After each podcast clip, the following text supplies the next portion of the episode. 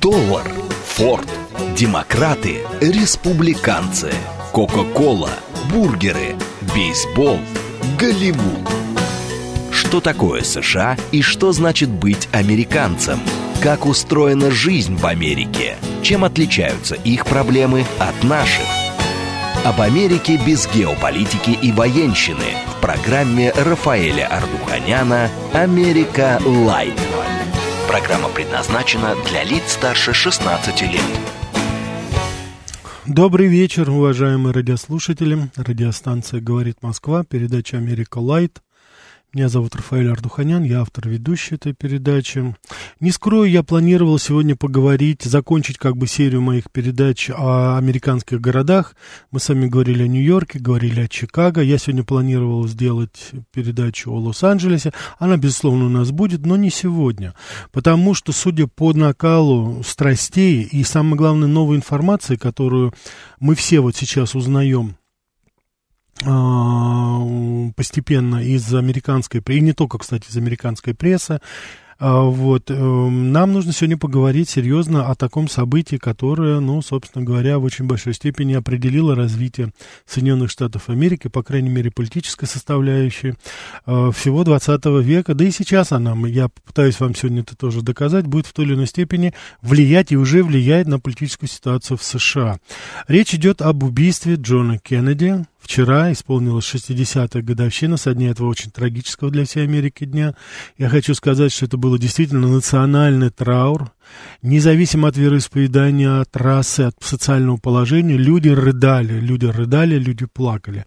Ни один другой президент, ни до этого, по крайней мере, вот мы не можем говорить об Линкольне, допустим, тоже популярном очень, но ни один другой президент не вызывал такие эмоции внутри Америки и не повлиял так на развитие политической составляющей американского общества.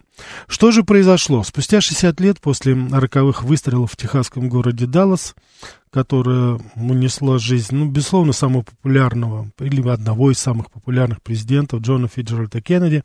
Сейчас были обнародованы данные, которые поставили под сомнение официальную версию случившегося. И раньше, конечно, это все не вызывало каких-то, знаете, таких доверительных интонаций. Комиссия Уоррена, судьи Верховного суда, она, так сказать, э, которая якобы расследовала все это обстоятельство, дело, которое очень быстро, подозрительно быстро пришло к выводу, что это дело одного одиночки, такого маньяка, Ли Харви Освальда.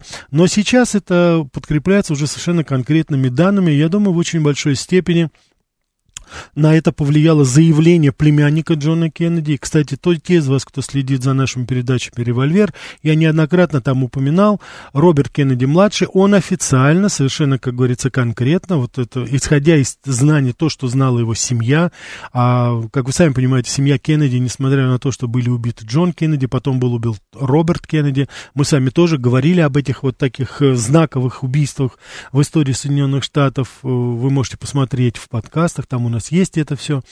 А, вот. А то есть эта семья, она, безусловно, знала гораздо больше, но не, так сказать, не обнародовала, не говорила. Так вот, сейчас выходит наружу вся эта информация. Перед тем, как я скажу самый, может быть, шокирующий постулат, шокирующую информацию, которую, по крайней мере, я для себя вывел. А, я хочу сказать, что, конечно, передача будет у нас диалог. Я знаю, что у вас тоже живой интерес, вот судя уже по вашим сообщениям, которые вы присылаете. СМС-портал 925 8888 94 8. Телеграмм для сообщений говорит МСК Бот. Прямой эфир 495 73 73 94 8. Телеграм-канал «Радио говорит МСК», Ютуб-канал «Говорит Москва». Присоединяйтесь, звоните, сообщайте, так сказать, давайте поговорим. Значит, что я хочу сказать с самого начала. Сейчас практически уже доказано, по крайней мере, на основании показаний очень многих людей, потому что архивные данные, конкретно официально это, это засекречено. Я, кстати, хочу вам напомнить, уважаемые радиослушатели, что в свое время э, Рональд Рейган, а потом вот сейчас у нас Джо Байден, они, так сказать, дока, они, так сказать, засекретили еще больше документы, которые касаются этого дела. Поэтому вот как бы, так сказать, вот что называется, на руках это все, что я сейчас скажу, показать невозможно. Но, тем не менее, огромное количество косвенной информации и прямых заявлений говорит о том, что Ли Харви Освальд был агентом ЦРУ. И он был нанят специально и использован там вслепую или не вслепую для того, чтобы убить президента Джона Кеннеди. Кто за этим стоял, я сейчас ссылаюсь как вы сами понимаете, я не хочу сейчас спекулировать и рассказывать сказки, я ссылаюсь сейчас на а, высказывание официального лица, это Роберт Кеннеди-младший, который сказал, что в убийстве его дяди Джона Кеннеди и в убийстве Роберта Кеннеди, его отца, Роберта Кеннеди-старшего, виновны ЦРУ и ФБР, и все те структуры, которые стояли за ними. Можно говорить о том, что у них там так, и руководство этих спецслужб. Можно говорить о том, что это политические деятели какие-то использовали спецслужбы. Но в любом случае непосредственно, так сказать, организатором, исполнителем и, скажем так, 50% заказчиком этих убийств это были именно спецслужбы США. Почему я вот, так сказать, э, хочу сейчас обратить на это ваше внимание? Я меньше всего сейчас хочу, знаете, вскидывать, так сказать, руки и говорить, ах, ах, ах, американское общество, что же они творят, такие сякие. Нет. Мы с вами сейчас об этом говорим, и я обращаю ваше внимание, уважаемые радиослушатели, а вы, как говорится, проверьте. Я знаю, что вы, а, что называется, большинство из вас, по крайней мере, те, кто присылает свои сообщения и звонит сюда, вы постоянно держите, что называется, руку на пульсе. Сейчас у нас такая же ситуация в Соединенных Штатах Америки. Пока только у нас нет сакральной жертвы. Я, кстати, о ней постоянно говорю, это Дональд Трамп. Сейчас опять спецслужбы Соединенных Штатов Америки вышли из-под контроля. Я неоднократно в передачах говорил вам о том, как себя ведут на сенатских и конгрессных слушаниях и э, директор ФБР, и сотрудники ЦРУ по другим делам. Это касается 6 января, когда якобы Дональд Трамп организовал, так сказать, путь против законной так называемой власти. Я не говорю сейчас об этом нонсенсе, который готовит ФБР и ЦРУ по поводу русского следа, по заказу определенных политических структур структур. Мы с вами знаем досье Хиллари Клинтон, полная лжи о нашем якобы вмешательстве в выборы. Сейчас Америка стоит в преддверии точно такого же события.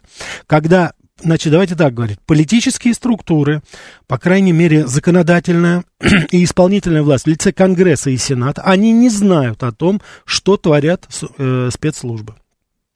Я неоднократно вам приводил пример. Во время слушания сенатор Джордан, сенатор Кеннеди, а, сенатор Круз, они, так сказать, неоднократно спрашивали, задавали вопросы директору э, ФБР Рэю по тем или иным вопросам, на что он совершенно нагло и конкретно говорил о том, что он не будет предоставлять эту информацию. Что, ну, не то, что против Конституции, это против вообще всех абсолютно законов. Он постоянно тянул время, и он, так сказать, не говорит и ничего абсолютно, так сказать, не обсуждает. Мы с вами знаем роль, которую ЦРУ играет, и ФБР играет сейчас в слежке за э, семейством Дональда Трампа. Я хочу напомнить, это бывший президент и потенциальный кандидат в президенты на следующий срок. Поэтому сейчас у нас складывается такая же, такая, знаете, преддалловская ситуация. Вот. Давайте но давайте вернемся к нашему убийству, да, потому что здесь, э, по крайней мере, я хотел бы вам показать, каким образом это было все сорганизовано. И, может быть, в какой-то степени мы с вами, я, мне даже, знаете, страшно, конечно, думать об этом, но мы, может быть, в какой-то степени с вами спроецируем и спроектируем будущую картину убийства. Потому что я еще раз говорю, и многие из вас знают, что я неоднократно говорил об этом, мне кажется, что, учитывая популярность Дональда Трампа, его ожидает физическое устранение. Дональда Трампа уберут физически. Если им не удастся убрать его э, юридически, при помощи этих совершенно заказных и абсолютно абсурдных обвинений, Дональд Трамп будет убран физически. И поэтому, как вы сами понимаете, это еще в большей степени соотносится с событиями 60-летней давности и в очень большой степени говорит нам сейчас о ситуации в самих Соединенных Штатах, что сейчас там происходит. Поездку Читы Кеннеди в Даллас, в Даллас планировали в рамках предвыборной кампании. В 1960 году э, Джон Кеннеди, Джон Фиджеральд Кеннеди стал самым молодым а, президентом в истории Соединенных Штатов Америки. Я хочу напомнить, Джон Кеннеди, он был 1917 года рождения, значит, ему было 43 года еще не исполнилось, когда он стал президентом Соединенных Штатов Америки. 63 год, за год, именно вот сейчас, 63 год, за год до очередных выборов. То, что сейчас у нас происходит, за год до очередных выборов. Мы с вами, если вы помните, делали передачу с Грегом Вайнером по поводу, так сказать, вот президентских выборов, и вот год остается до выборов. Вот сейчас как раз вот эта вот ситуация складывается точно таким же образом, только, наверное, будет изменено место, но и, а в принципе, сакральная жертва, она уже готова. Она уже готова. Потому что нынешнее руководство, нынешнее настоящее руководство Америки, оно не допустит Дональда Трампа. Оно не допустит Дональда Трампа. Я, кстати, хочу обратить ваше внимание, что одно из основных заявлений, которые делал Дональд Трамп, и я думаю, именно с, с этой точки зрения он себе подписал фактически уже, ну, по крайней мере, так сказать, формально в смертный приговор. Он сказал, что как только он придет к власти, он разгонит, реорганизует, как он говорит, ЦРУ и ФБР. Особенно он говорил о ФБР то самое ФБР, которое устраивало у него обыски, то самое ФБР под эгидой Департамента Министерства юстиции, которое осуществляет травлю его семьи и его самого, конечно. И всех его приближенных, ну, вспомните судьбу э, Джулиани и остальных людей, которые в свое время осмелились сказать слово в защиту президента Соединенных Штатов Америки Дональда Трампа. Так вот, они тогда планировали как раз эту поездку, они тогда поехали в Даллас. Дело в том, что Роберту Кеннеди, э, Роберту Джону Кеннеди удалось сделать то, что не мог сделать ну, практически ни один э, представитель демократической партии. Он сумел перетянуть очень консервативный республиканский электорат Техаса. Во-первых, был очень правильно выбран вице-президент Линдон Джонсон. Он был сенатором от, э, и губернатором Техаса от, от Техаса, то есть он был такой южанин. Вот. Кеннеди это был полная противоположность, это Массачусетс, это так, так называемые старые деньги. За Линдоном Джонсом стояли нефтяные нувориши того времени, Жан-Поль Гетти, Гарольд э, Хант, и, кстати, Гарольд Хант потом сыграет очень одиозную роль во всем этом. Это тот самый человек, который э, обклеил Даллас э, листовками, что разыскивается государственный преступник Джон Кеннеди. Это тот самый человек, который спонсировал э, во всех далласских газетах траурные такие рамы. Он, значит, такие некрологи выпускал по Джону Кеннеди до убийства, еще до его приезда. Вот. Так вот, э, в принципе, это вот удалось сделать Джону Кеннеди вот в такой обстановке. Он сумел, тем не менее, перетянуть электорат на свою сторону. И он совершенно, как говорится, уже без особых сомнений все прекрасно понимали, что именно он станет э, на второй срок президентом Соединенных Штатов Америки. За свое время он сумел сделать очень и очень много вместе со своим братом Робертом Кеннеди. Значит, каким образом здесь у нас появилась след мафиози, мафия? Дело в том, что по какой-то непонятной причине, но многие мафиози считали, что они помогли Джону Кеннеди, э, что называется, стать президентом. Как это произошло? Это произошло, как ни странно, через отца Джона и Роберта Кеннеди, который был бутлегером, то есть человек, который незаконно продавал спиртную продукцию еще во времена э, сухого закона, человек, который был знаком с Аль Капоне, человек, который был знаком с очень многими мафиозами, с Лаки Лючиано в свое время. Э, частично это было, я, конечно, не, не хочу исторически ссылаться, но сериал, так называемый сериал подпольная империя, на мой взгляд, очень удачная. Он как раз там затрагивает этот момент, и там даже есть персонаж, который, а, он под своим, как говорится, камео именем, это Джо, Джо Кеннеди, вот, он как раз, так сказать, там вот появляется молодой, так сказать, 30-е годы, он появляется молодой такой предприниматель, это вот, это, это, он. Какими связями, какие он там пружинки нажимал Джо Кеннеди для того, чтобы его сын был избран сначала в Сенат, потом, соответственно, э, президентом. Но каким-то образом мафия, вот, так сказать, решила, что они являются как бы через отца такими крестными отцами президента. Это была Сент-Луис, Чикаго, там, так сказать, было несколько количество таких этих крестных отцов, Нью-Йоркская мафия, Гамбина семья, они были, как бы, так сказать, вот очень почему-то уверены, что они избрали своего человека. Но что сделал Джон Кеннеди, когда он только пришел к власти? Во-первых, он назначил своего брата Роберта Кеннеди министром юстиции, а потом генеральным прокурором, он одновременно выполнял эти функции. Вот. И они, так сказать, повели жесточайшую войну против мафии. Жесточайшую войну. Именно на тот момент э, приходится фактически ликвидация при помощи, конечно, тогда еще был жив э, Гувер, бессменный директор ФБР, человек, который, ну, действительно внес свою лепту в борьбу с организованной преступностью. Но вот тогда как раз это был завершающий момент.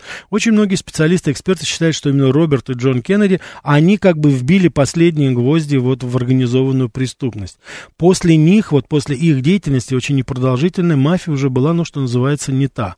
Она еще по инерции просуществовала до, так сказать, 70-х, 80-х годов, но это уже, конечно, не было то влияние, и, как вот многие считают, со смертью Джона Готти, последнего мафиозного э, босса семьи Гамбина нью-йоркской. Мафия, вот в итальянском смысле этого слова, она прекратила свое существование, Коза Ностра. Но зато святое место, конечно, пусто не бывает. Сейчас появилось огромное количество негритянских преступных группировок, э, мексиканских картелей, и уж я не знаю, лучше ли от этого стало простым американцам. Это, кажется, большой вопрос, и, как вы сами понимаете, тема отдельной передачи.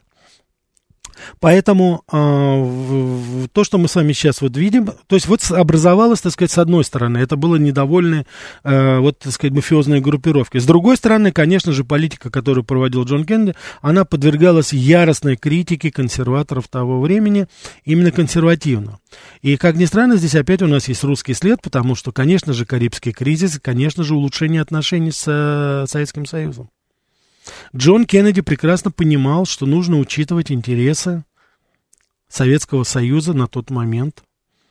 И надо сказать, что был очень большой элемент блефа с нашей стороны, но Кеннеди тогда уже полагал, что у нас есть определенный паритет в ядерных вооружениях, и поэтому нельзя допустить, ну, что называется, горячей стадии конфликта. И поэтому он всячески налаживал отношения, которые, так сказать, э, ну, надо сказать, что Эйзенхауэр тоже приложил свою, как говорится, руку, потому что в конце 58-59 год как раз была встреча, э, поездка и Хрущева, а, в Америку, такая достаточно триумфальная. Это была эта поездка, она началась с того, что Хрущев, э, что называется, без остановки, нон-стоп, из Москвы перелетел в Нью-Йорк на нашем знаменитом э, лайнере Ту-114, что привело в шок американцев. Но это еще был президент Эйзенхауэр. А вот, вице-президентом тогда был Ричард Никсон, а вот так что Кеннеди как бы перенял эту эстафету, хотя, как вы сами понимаете, потом были, так сказать, недоразумения, так называемые, с э, разведывательным самолетом У-2, отношения опять, так сказать, испортились, но в любом случае Кеннеди продолжил, он понимал вот эту традицию и то, каким образом Джон Кеннеди вел себя. Я сейчас не буду слишком глубоко уходить, я приведу вам только два случая, две политические составляющие. Это поведение Джона Кеннеди во время конфликта на Кубе, то есть так называемый залив свиней, когда Кеннеди спровоцировали фактически на то, чтобы он осуществил эту, эту а, агрессию туда, высадился десант, ЦРУшники кубинского происхождения, не только, которые пытались свергнуть Фиделя Кастро. Я уже не говорю о том, сколько раз пытались Фиделя убить, это, так сказать, там сотнями, сотнями, сотнями исчисляется. В том числе, так сказать, пытались использовать каких-то его там любовниц, а, журналистов, там, кого только они не пытались использовать с, этими, с этой целью. Но в любом случае, вот этот момент. И второй момент, это, конечно, то, как Джон Кеннеди повел себя во время Карибского кризиса. И в том и в другом случае, с точки зрения э, вот этих, так сказать, неоконсерваторов того времени, э, Джон Кеннеди сдал, что называется, позиции. То есть он дал задний ход в операции на Кубе, потому что все было готово, но что там готово? Потому что Фидель вместе со своими а, друзьями, они отстояли вот. Кстати, не, не без нашей помощи, конечно, в очень большой степени, потому что мы, конечно, помогали Кубе, но они отстояли свою свободу тогда. тогда. И, собственно говоря, Карибский кризис, мы с вами говорили о нем неоднократно. Я считаю, что это в очень большой степени была и взаимная победа, но то, что это было не поражение Советского Союза, так это уж точно. Хотя, как ни странно, Хрущева потом тоже будут обвинять, генералы наши, которые считают, что он дал как бы задний ход. Ну, давайте, считаю, давайте, давайте так, что, что называется, в сухом остатке посмотрим посмотрим. Значит, наши, по, по плану АНАДА, наши э, пароходы, которые везли э, ракеты и вооружение, они, так сказать, сплавали, что называется, через Атлантический океан до, до, почти до острова Кубы, там развернулись и ушли обратно. Ш чего мы этого добились? Мы добились того, что американцы убрали свои ракеты из Италии и из Турции, Юпитер ракеты средней дальности. Ну, по-моему, это не очень большая плата за то, чтобы обезопасить э, нашу европейскую часть, фактически все.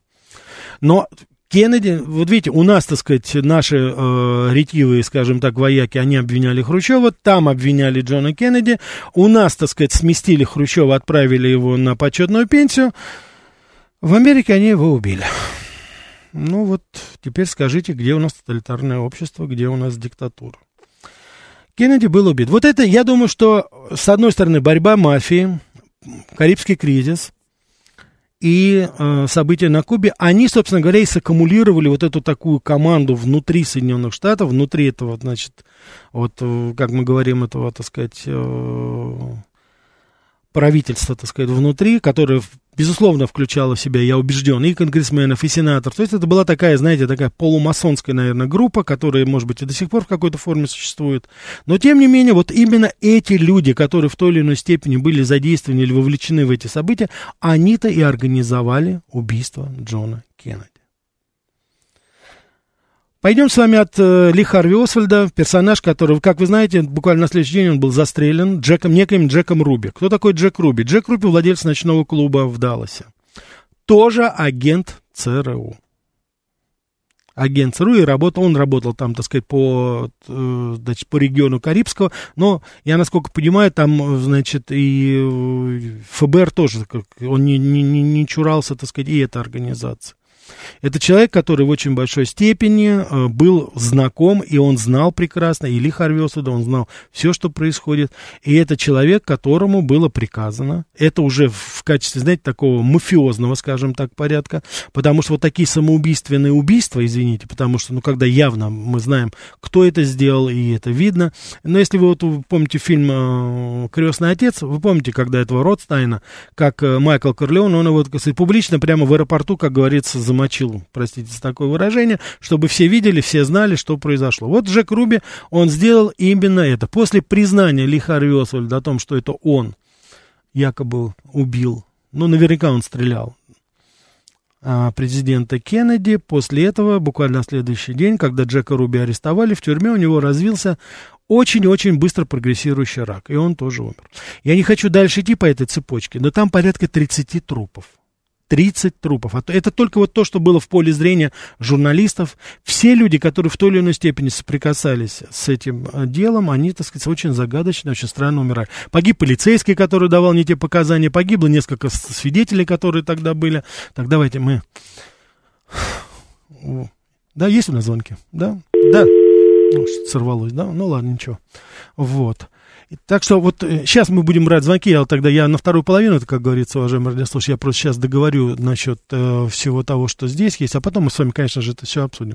Поэтому в данной ситуации, как мы с вами, как вы прекрасно понимаете, а, Джон Кеннеди это, безусловно, жертва не маньяка какого-то одиночки, который хотел каким-то образом там, чтобы привлечь к себе внимание.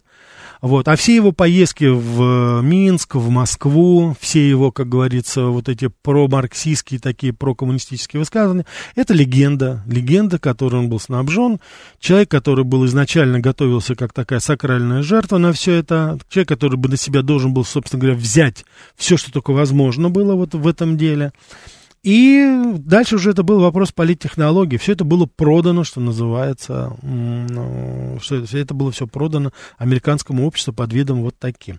Мой учитель покойный, Валентин Сергеевич Зорин, который написал целую книгу по поводу убийства Кеннеди, и я, кстати, впервые, это вот 50 лет тому назад я познакомился еще будучи школьником с этим, в конце жизни он э, достаточно э, откровенно, на основании тоже своих, я не знаю, каких-то данных, он говорил о том, что во всем этом, за всем этим стоял вице-президент Линдон Джонсон. Но Валентин Сергеевич рассуждал так. Давайте посмотрим, кому это было выгодно. Ну, конечно, это было выгодно Линдону Джонсону. Потому что более серого человека во всех отношениях и более серого президента, ну, разве что, может быть, Джимми Картер еще с ним как-то сравнится. Этот человек был совершенно неизбираем. Я, кстати, хочу сказать, что после того, как был избран Линдон Джонсон, заработала на полную мощность машина Вьетнамской войны, которую Джон Кеннеди пытался пытался приостановить, хотя безуспешно. Но тем не менее, так давайте успеем взять один звонок, а потом продолжим. Да, слушаю вас. Алло, здравствуйте. Здравствуйте. Не часто удается позвонить вам, потому что я в зоне СВО. Угу. А, ну, вот такой вопрос. А, значит, у меня дядя был заместитель министра атомной промышленности. Угу. Советского э, уже России. Да, и вопрос. Вот. И У... вопрос такой. Он сказал, что э, вообще, говорит, в каждом городе России должен стоять памятник Джону Кеннеди за то, что он не развязал атомную войну. Э, а теперь вопрос. Да. Э, и более того, ну, погоду... У нас просто мы на перерыв, да, вопрос, говорите. Да-да-да, сейчас, сейчас, сейчас. Мафия реально поддерживала или нет? И плюс вот первое то, что я сказал. Все, я понял. Спасибо. Спасибо большое. Но ну, мы отвечу я, конечно, после перерыва. Сейчас я предлагаю послушать интереснейший выпуск новостей, а потом мы продолжим и ответим, конечно, на ваш вопрос. Что такое США и что значит быть американцем? Как устроена жизнь в Америке? Чем отличаются их проблемы от наших? Об Америке без геополитики и военщины в программе Рафаэля Ардуханяна «Америка. Light». Добрый вечер. Еще раз, уважаемые радиослушатели. Радиостанция «Говорит Москва», передача «Америка Light». Сегодня говорим об убийстве Джона Кеннеди. 60 лет вчера исполнилось этому очень трагическому событию в жизни Соединенных Штатов Америки. Так, позвольте зачитать некоторые ваши сообщения. А, стратегический инвестор пишет, так Джон Кеннеди не был настолько хорош, чтобы его не убить, по крайней мере, с точки зрения тогдашних элит США. Мастер пишет, ну прям шокировали, думал, что тема Кеннеди больше никогда не поднимется. Ну, вы знаете, я тоже так думал, но данные, так сказать, появляются, новые данные.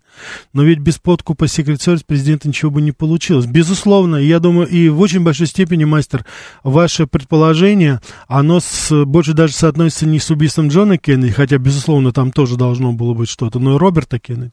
Там просто напрямую сотрудники так называемой Secret Service, они вывели Роберта Кеннеди из этого злосчастного отеля, а, где он, да, так сказать, выступал, уже будучи реальным кандидатом на пост президента от своей партии, они его вывели через какие-то ходы прямо на убийцу Серхана, прямо на него. Так что здесь, безусловно. Ли Харри был плохим парнем, расстройство психики, денег, более жену, ЦРУ с такими не работает, в Легле дураков нет. Вы глубоко ошибаетесь, мастер, именно с такими идиотами и работают. Именно с такими и работают. Посмотрите на некоторых, так сказать, наших тут вот, которые на, работают на разведку Украины, так сказать, просто, так сказать, маниакальная какая-то шизофрения. А разве Джон Кеннеди не предал военных при операции в заливе свиней? Безусловно. Только в данном случае не то, что предал, а наоборот, он, э, наоборот, он, ну, в большой степени, так сказать, не ввязался в крупномасштабную войну с Советским Союзом на тот момент. И, так сказать, э, не забывайте, что в тот момент Америка была уже достаточно глубоко вовлечена во Вьетнаме. Так что с точки зрения военных, может быть, но с точки зрения реалий того времени, Кеннеди, конечно, с моей точки зрения, он поступил правильно. Кроме того, собирался чуть ли не уничтожить Гувера, руководителя ЦРУ. Стратегический инвестор Гувер не был руководителем ЦРУ, он был руководителем ФБР, но вы справедливо говорите по поводу руководителя ЦРУ. Дело в том, что в тысяч, если мне память не изменяет, в 1961 году Джон Кеннеди сместил а, небезызвестного Алина Даллеса.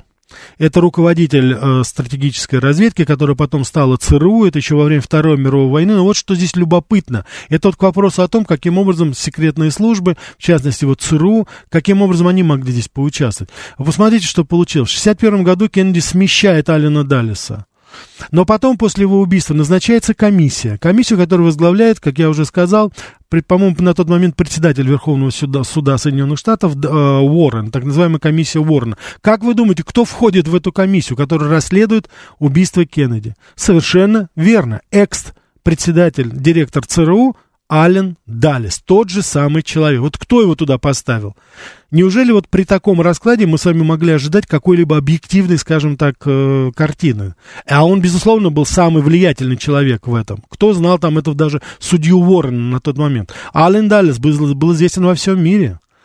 Поэтому это тоже один из тех вот фрагментов, которые я бы хотел, чтобы мы с вами сложили вот в наш этот единый пазл. Так, давайте. Так, и теперь к вопросу о том, наш уважаемый радиослушатель, который сейчас, как вот он сказал, он находится в, в, на, на СВО, там, во-первых, вам, так сказать, здоровья и, так сказать, а, всего самого доброго вам, вашим друзьям. Ответ на ваш вопрос по поводу мафии. Помогли ли они в какой-то степени это? Значит, э, через какие-то фонды, да, были предоставлены какие-то деньги. Но я еще раз хочу повторить. Дело в том, что отец Джона Кеннеди, он был очень влиятелен, и он очень играл существенную роль в деле своих э, детей. Он был очень таким, знаете, диктатором э, и э, контролировал это все. Поэтому, может быть, даже того, Джон Кеннеди и Роберт Кеннеди, они, может быть, и не знали этого, но я вполне допускаю, что Джо Кеннеди взял деньги от мафии.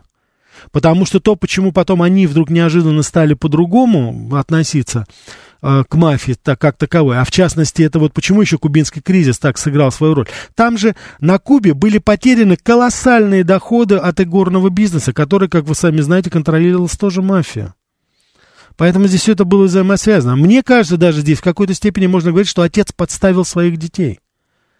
Я далек от мысли, что Джон Кеннеди был куплен, допустим, мафией или Роберт Кеннеди, потому что они были самые главные на тот момент, так сказать, борцы с, с мафией. И я упоминал Джо Хоффа, председатель э, профсоюза Тимстеров, который был теснейшим образом связан с мафией, а он тоже был, как говорится, целью от Роберта Кеннеди. Он воевал с ними до последнего и в конце концов все-таки упрятал Хоффу за решетку. Так что да, безусловно, здесь вот этот элемент мафии, он тоже прослеживается. Слушаю вас. Так, Рафаэль, а первый вопрос. Да. Э, то, что дядька сказал, что в каждом городе э, должен стоять памятник Кеннеди о том, что, о том, что он не развязал войну. Я понял, да, хорошо. Вы знаете что? Сложный этот вопрос, понимаете, сложный вопрос. Я вам скажу так, если мы захотим когда-нибудь поставить памятник какому-то американскому президенту, мое, мой первый выбор это Франклин Делано Рузвельт, а потом я думаю, что да, действительно можно и о Джонни Кеннеди поговорить. Хотя здесь тоже есть определенные моменты, потому что я бы тоже не идеализировал его образ. Просто это харизматичный, действительно был любимый президент. Вот. Но если уж, если уж вопрос стоит о том, чтобы увековечить память какого-то президента, мой выбор это но, ну, если мы будем говорить про нас, как относились, какой вклад они внесли в развитие советско-американских и, и, американо-российских отношений, то это, безусловно, я скажу, Кен, э, я скажу Рузвельт и Кеннеди. Здесь я с вами согласен. Да, слушаю вас. А, добрый вечер. Добрый. А, скажите, пожалуйста, вот сейчас США уже как-то официально есть признание, что это был заговор ЦРУ, ФБР, э, вице-президента Линдона Джонсона. Ну, наверное, такого нету, да. И вот э, потенциальный кандидат в президенты, племянник Кеннеди, э, так сказать, Кеннеди младший, он как-то пытается, я уверен, что он пытается громко говорить о том, что это был действительно заговор такой угу. глобальный. Угу. Да, вы знаете что, дело в том, что сейчас происходят очень странные процессы в информационном пространстве, потому что настолько сейчас происходит э, э, абсолютно, так сказать, бесконтрольная манипуляция информационным пространством, что даже появление вот таких вот элементов и такой новой информации при известной модерации и при контролируемом, скажем так, процессе, это все не вызывает какого-то такого, знаете, так сказать, вот... Э, вот Америка жила вот на протяжении 60 лет с абсолютно точным сознанием. Никто в Америке не верил в то, что это убийца-одиночка. Вот. Но каждый раз власти говорили, ну и что? Ну и, ну и не верьте, ну и вот ради бога. Понимаете, это вот на таком уровне было абсолютно. Самое главное, что вы, как говорится, ну, не верьте, пожалуйста. Мы вам дали, как говорится, то, что нужно было, и все. А дальше это уже не ваше дело. Значит, э, кушайте, пожалуйста, то, что вам подали. А то вообще больше ничего говорить не будем. Так что, действительно, вот какого-то политического эффекта это не имеет. Это касается, кстати, не только этого. Это вот здесь вы упоминаете, э, некоторые из вас, э, Владимир пишет по поводу башен-близнецов. Там тоже, конечно, очень много вопросов. Более-менее ясно, но тем не менее. Да, слушаю вас. Да, пожалуйста, говорите. Да-да. А, добрый вечер. Да, добрый вечер. знаете, я, конечно, против э, того, чтобы поставить какой-то памятник какому бы то ни было президенту в нашей стране, потому что, насколько мне известно, ни одному из руководителей нашей страны нигде за границей памятники не ставить. Давайте уж соблюдать принцип взаимности. Угу. Вот, но при всем том я хочу сказать, что я выражаю ну, память значит, Джона Кеннеди, я выражаю глубокое уважение этому человеку, его памяти, потому что даю от себя отчет, насколько надо было быть мужественным для того, чтобы проделать ту работу, которую а, вы вот сейчас подробно об этом рассказали. Угу. И я помню, я читала какие-то а, мемуары, сейчас за давности времени не могу сказать, кто конкретно был автором, но зато прекрасно помню, что э, там было описано, что накануне убийства э, Джон разговаривал со своей женой Джаклин и четко говорил, меня, скорее всего, убьют. Угу. Несмотря на то, что была им осознанно абсолютно э, опасна для своей жизни, тем не менее, он все встречи, которые запланировал, дались и ну, проводил до, до момента своего, так сказать, убийства. Угу. И это вызывает глубокое уважение. А знаете, вопрос вот еще какой у меня. Скажите, угу. пожалуйста, вот Трамп не производит впечатление какого-то, ну, человека неуравновешенного и прочее. Он достаточно умный человек. И вот я не могу понять, э, ваше мнение хочу узнать. Это э, его позиция, что он хочет стать президентом на очередной срок. Это дань его человеческому честолюбию, или он просто патриот своей страны и готов пожертвовать собой, несмотря на совершенно реальную опасность для своей жизни – Э, значит, э, претендуя на новый срок президентства. Спасибо. Я понял, да, спасибо. В очень большой степени мое личное мнение, это, конечно же, честолюбие. Трамп это очень честолюбивый человек. Это человек, который с э, очень большой собственник, вот я не, два раза я пересекался с ним во время его пресс-конференции, насколько вот я могу судить по его манере, по всему, это очень самовлюбленный в себя человек. Ну, согласитесь, есть определенные основания. Человек, так сказать, успешен и в семейной жизни, по крайней мере, он так считает, и в бизнесе, бизнесе, и вот в политике, так сказать. Это, безусловно, объект зависти и в какой-то степени с его стороны горд. Но это, конечно, честолюбие, с одной стороны. Прежде всего. Я не могу ставить под сомнение его патриотизм, потому что, ну, каким, какими инструментами, какими приборами это измерять. Конечно, он постоянно говорит об этом, что он любит страну, любит Америку. И в очень большой степени его деятельность, которая ориентирована все-таки на такой, знаете, немножко все-таки внутринациональное развитие, а не вот эти глобалистские идеи, которые охватили буквально буквально как эпидемия нынешний политический истеблишмент США, они говорят о том, что он все-таки, да, наверное, его можно считать и патриотом. Хотя я еще раз говорю, мне очень сложно измерять вот этот патриотизм его в этом. Но то, что там чистолюбие, вагон и маленькая тележка, это безусловно. Это вопрос принципа. Я даже беру на себя вот какую смелость сказать, исходя из того, как он относился к своим женщинам, как и вообще его отношение к женщинам. Но он бабник, конечно, он любит женщин, обожает женщин. Но больше всего он обожает тех жен, которые у него были. У него него были красивые женщины, все они модели были, актрисы, и Марла, и Иванка, Ивана Трампа, и, конечно же, сейчас Мелани. Вот, он им не простит, вот он сейчас, для чего он это, он им не простит то, что они устраивали обыск в гардеробе его жены матери его ребенка здесь. Вот он это никогда не простит. Вот это, так сказать, у меня абсолютно, так сказать, я убежден, когда он станет президентом, он найдет тех, кто это делал, он найдет тех, кто отдавал приказы, и он, так сказать, будет этих людей доканывать поодиночке. Он это уже сделал однажды с теми банками, которые его хотели обанкротить по-настоящему. Это было сделано уже, у него есть книжка «Искусство возвращения обратно». Я вот как раз был на презентации этой книжки вместе с ним. Он был тогда со своей супругой, второй Марлой. И как раз он говорил об этом. Этот человек, он, отом... он ничего не забывает. Это вот, я думаю, что это так. Так, слушаю вас. Добрый вечер. Добрый вечер. Меня зовут Анна. Анна, добрый вечер, рад вас слышать. Спасибо. А, Рафаэль Никитич, ну вы же знаете, американцы говорят, что за несколько секунд до того, как раздался выстрел в Кеннеди, Джонсон закрыл уши руками. Mm-hmm. Вот. Это первое. Второе, то, что Освальд был э, агентом ЦРУ, у меня так сомнений нет. Но мне кажется, там все были агентами ЦРУ, вплоть до Запрудера, ну или ФБР, бог его знает. Mm. Вы думаете, что и Запрудер тоже был? Мне кажется, да, потому что как-то очень быстро стали поднимать его связи с Россией, ну, с царской я имею в виду, mm-hmm. добрались даже до самого Гомеля. Когда это было? И, Анна, ну, извините, извините, Анна, я напомню, что Запрудер это тот самый э, посторонний прохожий, который стоял и снимал на камеру, вот как раз он, это самая такая, знаете, четкая и самая правдивая кинопленка, считается, по крайней мере, потому что там было заснято конкретно кортеж и вот момент убийства. Прямо когда пуля вонзается в голову Кеннеди, как Жаклин Кеннеди в ужасе выскакивает и туда, значит, ползет, вот он, э, это вот это единственная такая была пленка, которую он потом предоставил следствию. Пожалуйста, Анна, продолжайте. А вы были в Далласе? Я был в Далласе, да.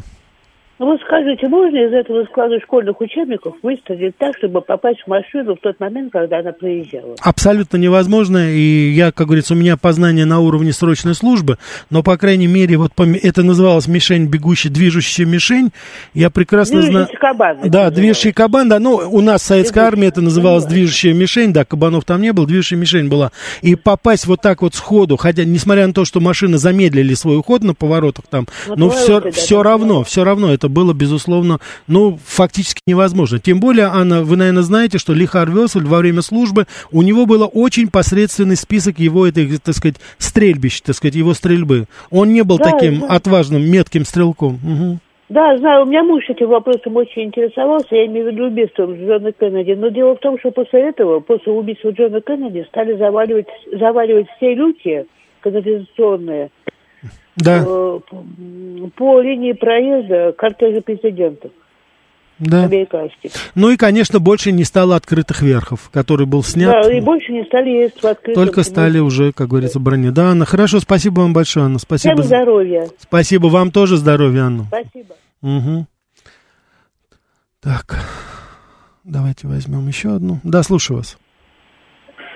Да, Рафаэль, добрый вечер. Дмитрий, Москва. Да, Дмитрий. Ну, во-первых, большое спасибо вам за передачу. Э, я думаю, все все понимают, эм, каковы были причины э, убийства президента. Mm-hmm. Понятно, что это планировалось не один год, это э, задействованы огромные ресурсы и влиятельные структуры. У меня один вопрос, если, может быть, и касались этой темы, я не сначала слушаю, про Мерлин Монро, пожалуйста. Очень хотелось бы узнать, ее убили тоже? Я понял, да. Ну, вы знаете, что здесь вот опять же а, официальная версия, нет, не убили, передоз был наркотиков. Но то, что Мерлин Монро, э, у нее были, так сказать, романтические, скажем так, связи с Джоном Кеннеди, и особенно с Робертом Кеннеди, это практически общепризнанный факт это, так сказать, огромное количество свидетелей, по крайней мере, в той или иной форме, но это говорили. Особенно говорили, Мерлин Монро была привязана к Роберту Кеннеди. Но вот как-то там получалось, что она вызывала интерес и у этих двух братьев, и сама интересовалась обоими из них. Что произошло, каким образом, я опять же сейчас боюсь говорить, чтобы, потому что голословно это вот все утверждать, хотя то, что такая возможность была и есть, я думаю, что да. И опять же здесь может быть в какой-то степени фигура отца Джона Кеннеди, который очень заботился о репутации своих сыновей в этой связи, потому что Мерлин Монро, она действительно планировала и хотела вот именно, чтобы выйти замуж, она хотела, так сказать, стать, вот, так сказать, первой леди, это у нее было, и амбиции, по крайней мере, такие, и, безусловно, амбиции семейства этого, Камелот, это, которые, конечно же, не могли такую, так сказать, много-много раз выходившую замуж, а, с такой, как голливудской репутацией, хоть и звезда, но, тем не менее, они считали, что она не пара, так что там все может быть, я с вами согласен. Да, слушаю вас. Алло. Да, да, пожалуйста, говорите. Рафаэль, спасибо вам за интерактив, так сказать, свободу слова. В свое время вот на волнах радиостанции, ну, радио газеты «Слово» я сейчас слушал, э, ну, книгу Джона Кольма, так сказать, э, комитет 300, и там говорилось о том, что вот этот комитет 300 есть там бюро убийств, собственно говоря, вот те, кто, допустим, выходит э, за рамки, так сказать, и, так сказать, предписанных им действий, допустим. Угу, и вопрос? Как угу. Улов, пальмы и прочее, так сказать, собственно говоря, все как бы, ну, устраняет их фактически. Помните, вот и рак... Да, и вопрос, пожалуйста, да. Угу. Ну, я к тому, что в том смысле, что, наверное, все-таки существует этот мировой правительство, вот это, те, кто выходит из повиновения, так сказать, просто устраняют. Угу. Хорошо, я понял, да, по поводу этого. Ну, я не знаю насчет мирового правительства, но то, что, как, скажем так, очень, очень влиятельная группа в Соединенных Штатах Америки, она была, была очень-очень заинтересована в том, чтобы Роберта и Джона Кеннеди не стало. Это уж точно, это я с вами согласен. Да, слушаю вас. Добрый вечер. Добрый. Уважаемый Рафаэль, спасибо за передачу. А, пожалуйста, Знаете, спасибо Вы тут упомянули роль, а, а, роль Хрущева в, в, в прекращении Карибского кризиса. Да. И вот мы должны быть благодарны и Кеннеди, и нашей стране тогда, и тех, и тех, кто Хрущева окружал. Мне довелось в годы, 60-е годы, работать на, это, на стройках в Египте рядом с американцами. Среди них были сотрудники ЦРУ, нас предупреждали об этом. Угу.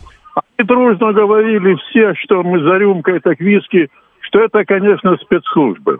Угу. Но они тогда хорошо относились к нашей стране. Это была могучая сверхдержава. И то, что мы проявили такую такую решительность, да. и то, что благодаря Карибскому кризису, ну не благодаря, если так можно сказать, что убраны были ракеты из Турции, из Италии, это тоже заслуга наших и генералов, и того же Хрущева. Конечно. И нужно было бы нашим современным руководителям тоже как-то как это дело более решительно с ними разговаривать. Согласен, спасибо вам, спасибо, да. Безусловно, безусловно. И, э, конечно же, очень многие люди принимали участие. Мне посчастливилось встретиться э, незадолго до его кончины с нашим легендарным послом Добрыниным. Это было в а, в консульстве в Нью-Йорке. Вскользь мы говорили об этой теме, но, конечно же, вот человек этот не мог рассказать, даже тогда он не мог всего рассказать. Но, конечно же, Добрынин это был тот человек, вот тот, так сказать, э, ну, извините за такое выражение, инструмент нашей страны, который осуществлял вот эту все переговорную часть в очень большой степени. Именно он, Добрынин, наш посол, сыграл самую, может быть, определяющую роль вот в осуществлении этого. Он напрямую держал связь с Робертом Кеннеди, потому что ни те, ни другие не верили своим генералам, поэтому цепочка была Джон Кеннеди, Роберт Кеннеди, Добрынин и Хрущев. Вот так это. Ну, там, безусловно, наши разведчики были, это нелега, которые контролировали это очень большом. Но вот так вот официально это было именно так. Конечно же, потом и Микоян сыграл свою роль очень значительную. Вот. Ну, и маршал Победы Баграмян, руководитель этой операции «Анадырь», собственно говоря, это он перебрасывал туда наши эти ракеты в сухогрузах. Так что это, конечно, тоже здесь. То есть, конечно, это была плеяда государственных людей, государственников. Люди, которые в любой момент готовы были пожертвовать жертвует своей жизнью для того, чтобы защищать интересы своей страны. И это никуда не уйдет. Вот, то есть некоторые пытаются, так сказать, советскую историю как бы заморать, убрать. Это не получится. Потому что можно все, что угодно говорить о Советском Союзе, каким образом, но там появление Козыревых, Ельциных невозможно было. К сожалению, так получилось, что на излете появился Горбачев. Ну, как говорится, на старуху всегда бывает проруха. Да, слушаю вас. Да, здравствуйте. А скажите, сейчас кто-то ведь из, из Кеннеди идет в политику, вот недавно как-то... Конечно, племянник его, да, Роберт Кеннеди младший, да. мы его упоминали. Угу. Да, вы не расскажете, как он вообще к России нормально там относится? Я да. понял, да, я понял, да. Он из всего того э, политического винегрета, извините за такое выражение, что мы сейчас с вами имеем, включая Дональда Трампа, Роберт Кеннеди младший относится до очень я так скажу, с пониманием к тому, что происходит. Он прекрасно понимает истоки украинского конфликта, он прекрасно понимает, кто спровоцировал этот конфликт, он прекрасно понимает цель специальной военной операции, он прекрасно это говорил и артикулировал о том, что Россия не могла поступить иначе при вот подобном расширении НАТО. Это человек, который действительно является, может быть, один из немногих по-настоящему политиков, в Соединенных Штатах Америки. Несмотря на то, что этот человек придерживается либеральных взглядов, это человек, который всю свою жизнь, а ему вот скоро 70 лет, он всегда проповедовал вот эту, так сказать, политику защиты окружающей среды, он очень был вовлечен, так сказать, в экологические эти все вопросы и процессы, но тем не менее, вот в последний буквально год-два он показался совершенно с другой стороны. Именно по этой причине он никогда не будет избран президентом Соединенных Штатов Америки, и он никогда не станет даже претендентом именно по этой причине. Потому что он профессионально проводит миролюбивую политику. А это сейчас не в чести в Америке, к сожалению. Да, слушаю вас. Добрый вечер. Добрый вечер. А вот смотрите, э, Мерлин Монро влюбилась в другого человека, угу. а Диана тоже в другого. Тоже так в другого. они себе подчищают все, чтобы не было других вот связей. Угу. Вам То... это то есть вы думаете, как? что все-таки убили и принцессу Диану, и... Да это, ну, это прямо на поверхности. Ну, Нет пон... случайностей таких. Хорошо, я понял вас. Спасибо за ваше мнение. Я, э, так сказать, поверьте, э, с уважением отношусь, потому что действительно очень много есть э, информации, очень много, ну, слухов, но есть, так сказать, такая и косвенная информация, что вы, к сожалению, вы, наверное, может быть, быть и, и правы. Но вот видите как, прошло 60 лет, пока появляется какая-то информация по поводу тех или иных вопросов, и то, как я уже сказал, до сих пор основные документы по Джону Кеннеди, они засекречены. Но, по крайней мере, я уже еще раз хочу повторить, сейчас официальные люди, причем более того, как видите, члены семейства, они сейчас уже достаточно четко и недвусмысленно артикулируют, по крайней мере, тех людей, которые, или группы людей, или какие-то политические силы, которые были заинтересованы в этом и которые, более того, это осуществляли. У них был мотив, как говорят юридические, так сказать, подготовленные люди, и у них была возможность это сделать. Мафия, спецслужбы мафия, спецслужбы. Это те, кто совершили вот эти, так сказать, собственно говоря, убийства. Наша передача подходит к концу. Извините, сбрасываю ваши звонки. Завтра закончим наш цикл о городах Америки, поговорим о Лос-Анджелесе. А вам хороших выходных, уважаемые радиослушатели. Завтра жду в 14.00.